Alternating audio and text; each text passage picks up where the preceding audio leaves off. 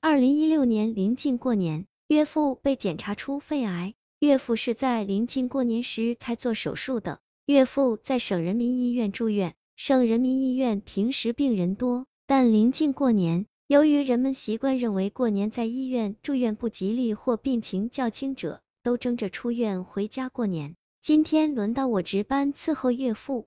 由于我和老婆的弟弟妹妹是轮流二十四小时制，所以我一大早就来到医院，和小姨子交接完班后，就开始照顾岳父。岳父住的是三人间，由于临近过年，病房内只有岳父和临床的一个七十多岁的老爷子。老爷子也是肺癌晚期，说句不好听的，老爷子的大限已经开始倒计时了。由于病房内的暖气二十四小时开着。而且还是开着最大档的，室内的温度就是穿衬衣也不冷。到了夜晚，病房内更热了。由于我是陪护，不可能像在家里一样脱衣睡觉，所以除了觉得室内很闷之外，又特别觉得热。今天陪护临床老爷子的是他闺女，我脱了外面的棉袄，仍觉得很热，穿着毛衣在临床上翻来覆去，热得睡不着。由于有女陪护在。又不能再脱衣睡觉，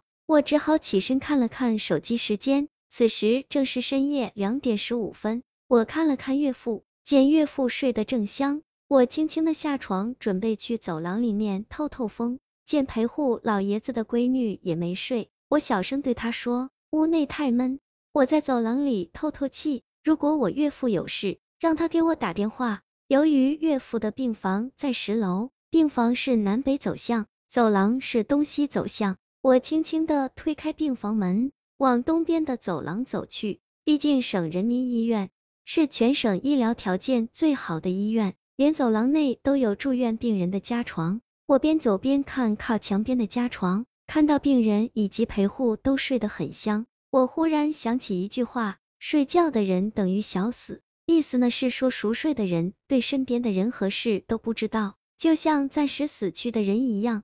又想起一句哪部恐怖小说里说的话：午夜不要着急照镜子，否则就会被镜子里自己的面部表情吓坏。看到他们有的呼噜震天响，而对周边的事浑然不觉；有的口水直流，双眼紧闭。我没来由的一阵汗毛竖起。尽管我轻手轻脚走路，但此时已经是深夜，除了呼噜声，其他非常的静。我甚至感觉听到自己的脚步声。我向东走了约十五米，又向左边拐去，进了左边的门，是一个约五十平方的电梯大厅。此大厅东面、西面各有两部电梯以及步梯。此时大厅内温度比病房内地温度稍低一些，我不由得咳嗽一声，我晕。由于是深夜，居然有回音。我越过电梯大厅，来到可供病人或家属观光的大厅。此大厅约三百平方。透过玻璃窗户可看到外面的高楼和马路。我环顾大厅四周，此时静悄悄的，没一个人。我来到一个窗户前，轻轻推开一条缝，瞬间清凉的风顺着推开的缝隙涌进来。啊，好舒服呀！在病房内憋闷一天的我，终于可以透口气了。我从口袋内摸出一支香烟，点燃后，惬意的吐出烟雾，凝神的看着淡淡的蓝色烟雾。不停的从手中的香烟中变换着图案，袅袅升起。当我快吸完一支烟时，忽然听到一声咳嗽。我回头一看，在离我十米处有个老人佝偻着身体在咳嗽。我诧异的盯着那个佝偻着身体老人，心想在这深夜无人的大厅，他何时进来的？咋会无声无息？一时间，那些以前曾听过的发生在医院的鬼故事一股脑进入脑海。心想他咋会无声无息进来呢？按说只要是此时进来的人，老远就能听见脚步声，因为大厅有回音。他要是走进来，百分百我能发觉。我正在胡思乱想时，忽听那个老人咳嗽一声，缓慢的抬起头道：“魏老弟，你过来一下。”我听到那个声音，又看到那张脸时，不禁大吃一惊，叫道：“哎呀，我的妈呀，咋会是你？这不可能呀！”二，当我看到那个佝偻着身子的老头抬起头时，不禁吃惊道：“老爷子，您不是在病床上躺着了吗？咋咋来到大厅来了？”原来那个老爷子是我岳父临床的病人。老爷子说道：“魏老弟，尽管我和那个老爷子近在咫尺，但总觉得老爷子的话像是从遥远的地方飘过来似的。虽然我有些疑惑，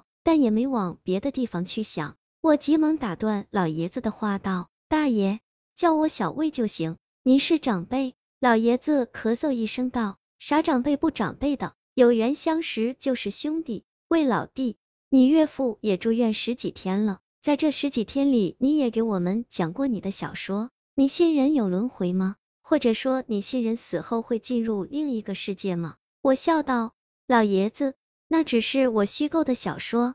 不过，地球上如今有许多未解之谜，比如金字塔之谜、巨石阵之谜。”玛雅文明之谜等等，用我们的科学就无法解释。再比如史前人类脚印等，我甚至觉得我们人类的文明可能是周而复始的。您问这些干嘛？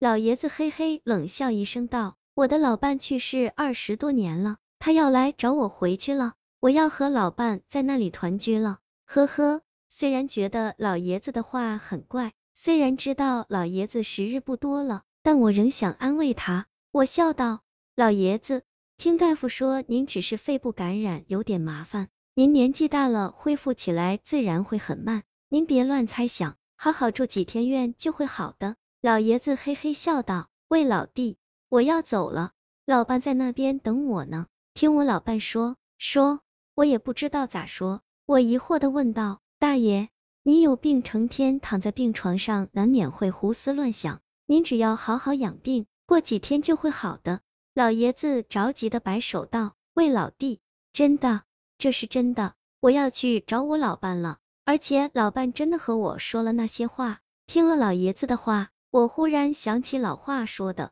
人之将死会有预感，或者说会看见以前故去的亲人。至于这些是幻觉还是其他什么的，俺不是科学家，俺也不懂。想到这里，我好奇的问老爷子。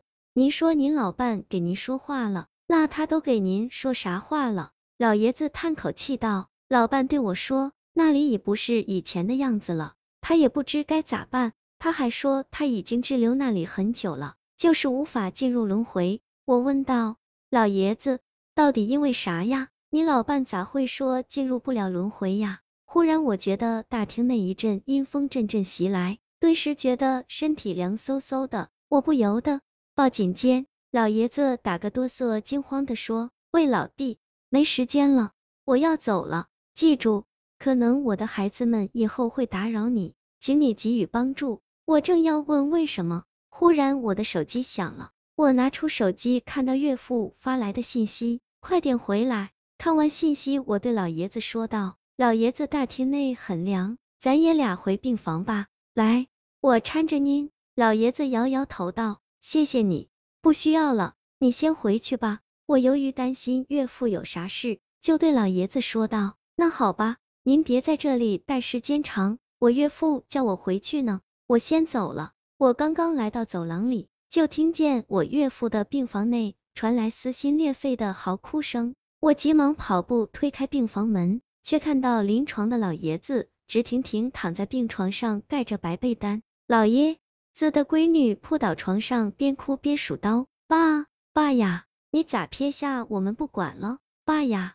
看到这些，老魏一下子晕了。刚刚还和老爷子在大厅聊天，这咋一下子人没了？我忽然想到，不对呀，是我先回来的，而且是跑步回来的。那个老爷子别说是病人，就算不是病人，也不可能比我先到呀。我望着躺在床上的老爷子，又往大厅的方向望望。心中充满疑惑。这时，岳父向我说道：“老爷子半夜走了，舒琴老爷子的闺女刚刚给他家人打过电话，在他家人来之前，你先给他们帮帮忙。”我点头说道：“好的，爸爸。不过我先去解个手。其实我说去解手只是个借口，我就是放不下心中的疑惑，我要再去大厅看看究竟是咋回事。”